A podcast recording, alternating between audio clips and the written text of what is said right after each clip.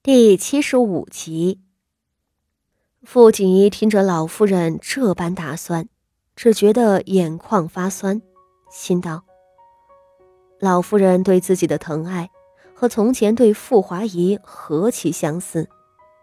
或许真应了老夫人所说，她总觉着自己和傅华仪是有些像的。傅华仪蒙羞而死，老夫人面上不能显出悲伤。心里怕是无论如何也放不下吧，这才想寄情在自己身上。傅锦仪过去时，景和院里已经渐渐热闹起来。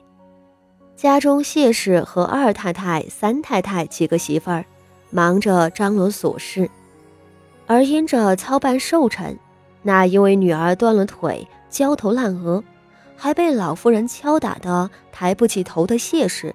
倒跟着占了几分便宜。他此前在锦绣院灰头土脸的，如今也为了装点门面，傅老夫人也不得不让他穿戴妥帖了，以长房媳妇儿的身份接引宾客。丫鬟们将傅锦仪引进了里屋的碧纱橱，里头有好几个身份不俗的夫人，正围着傅老太太叙话。傅锦仪被扶着进来，没法子行礼，只能勉强屈身问安。便有夫人笑道：“这就是世家伯母府上那位病了好些年的嫡女。”傅老夫人含笑点头：“这孩子是我前头那原配媳妇儿最小的女儿，自幼病弱，养在深闺里。”不敢叫他出门，如今大好了，这才带他出来见客啊。原来就是那个为救你祖母把胳膊压断的孩子。那说话的夫人疼惜道：“可怜你小小年纪，身子骨都没有长成，竟敢去救你祖母。听说那日屋子里还有不少人的。”偏偏你垫在下头了，这骨折可遭了不少罪吧？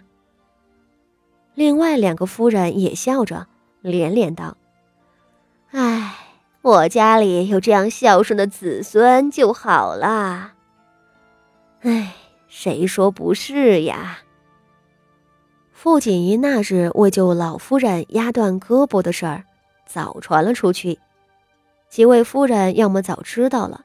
要么今日一来就听旁人说起，众人都对这孝女赞不绝口。傅锦仪这贤名算是立起来了。如今傅老夫人又专请了傅锦仪过来同这些贵妇们见面，大家自是只有夸好的。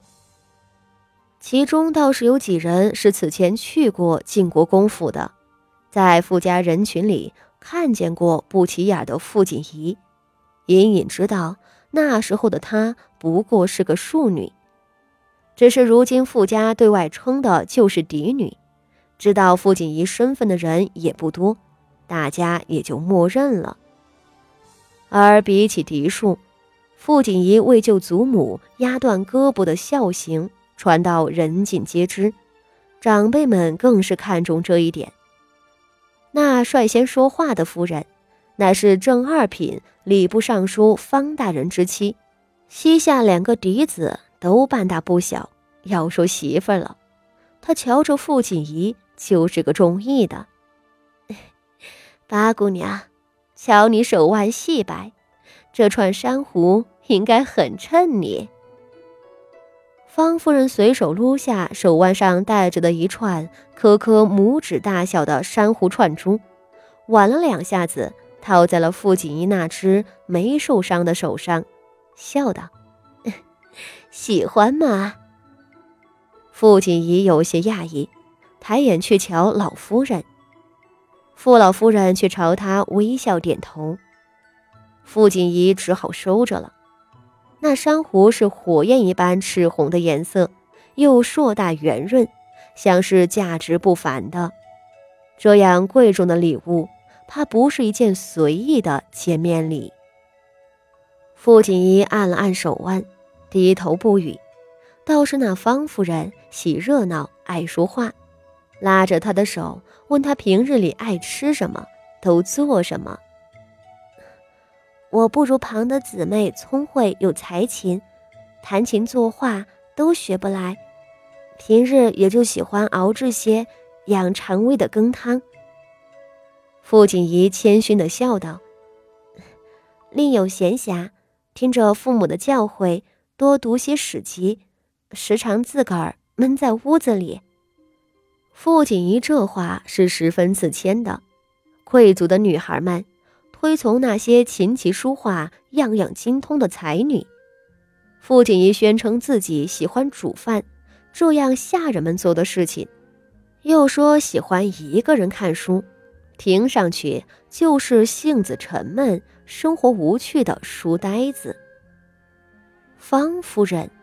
方家，或许这的确是一户好人家。方家是皇室近臣，不光方大人为皇室执掌礼仪，还有旁支的兄弟在州郡做官，是个枝繁叶茂的家族。只是嫁人这种事儿，对他来说还是免了吧。嫁人嫁得好郎君，嫁得王侯将相又如何？荣华加身，高贵显赫，最后还不是落得那鲜血淋漓的下场？方伯母，我年纪小，我那几位姐姐倒是精通情话。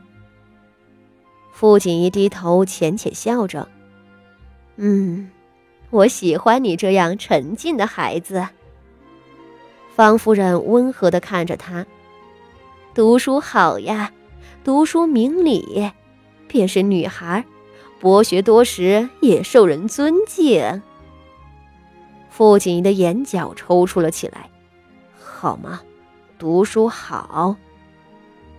却说正在这时候，外头进来两个传话的丫鬟，跪下禀道：“老夫人，武安侯府的三姑爷领着三姑奶奶过来了，晋国公府中的徐大将军也来了。”傅老夫人先听着傅妙仪夫妇过来，正准备命人接应，后头又听那晋国公府的徐将军也到了，不由惊讶：徐大将军和咱们家里交情不深，怎么竟也屈尊降贵过来了？傅家和晋国公府的确是有姻亲，但那是九曲十八弯的亲戚。平日里也不走动的。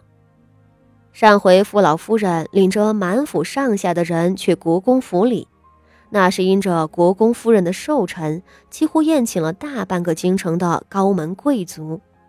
而且，相对于国公府来说，傅家门没低，过去捧场是应该的。